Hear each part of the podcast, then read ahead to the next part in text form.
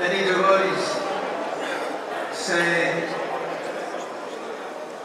that when I chant the holy name, I don't have much taste.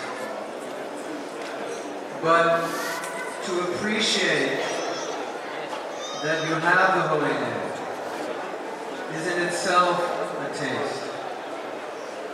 And it's a very deep taste, and it's a very high taste, and it comes very quickly. Actually comes immediately. When you appreciate what the holy name is, and that you actually have it. Mahaprabhu's love, his mercy, his infinite mercy, comes to us through his name. So when we receive that name, we're receiving this mercy. We don't have to do anything, we just have to receive it. And the holy name will do everything. Therefore it is said, the name will give everything, and the name will do everything. So how fortunate we are that we have this name. And if we meditate on that fortune, then the taste for chanting increases as the appreciation increases, and the more we chant, the more we appreciate.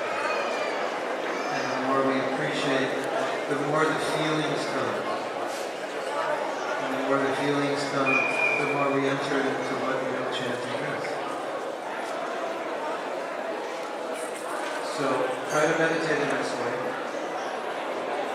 That we're chanting.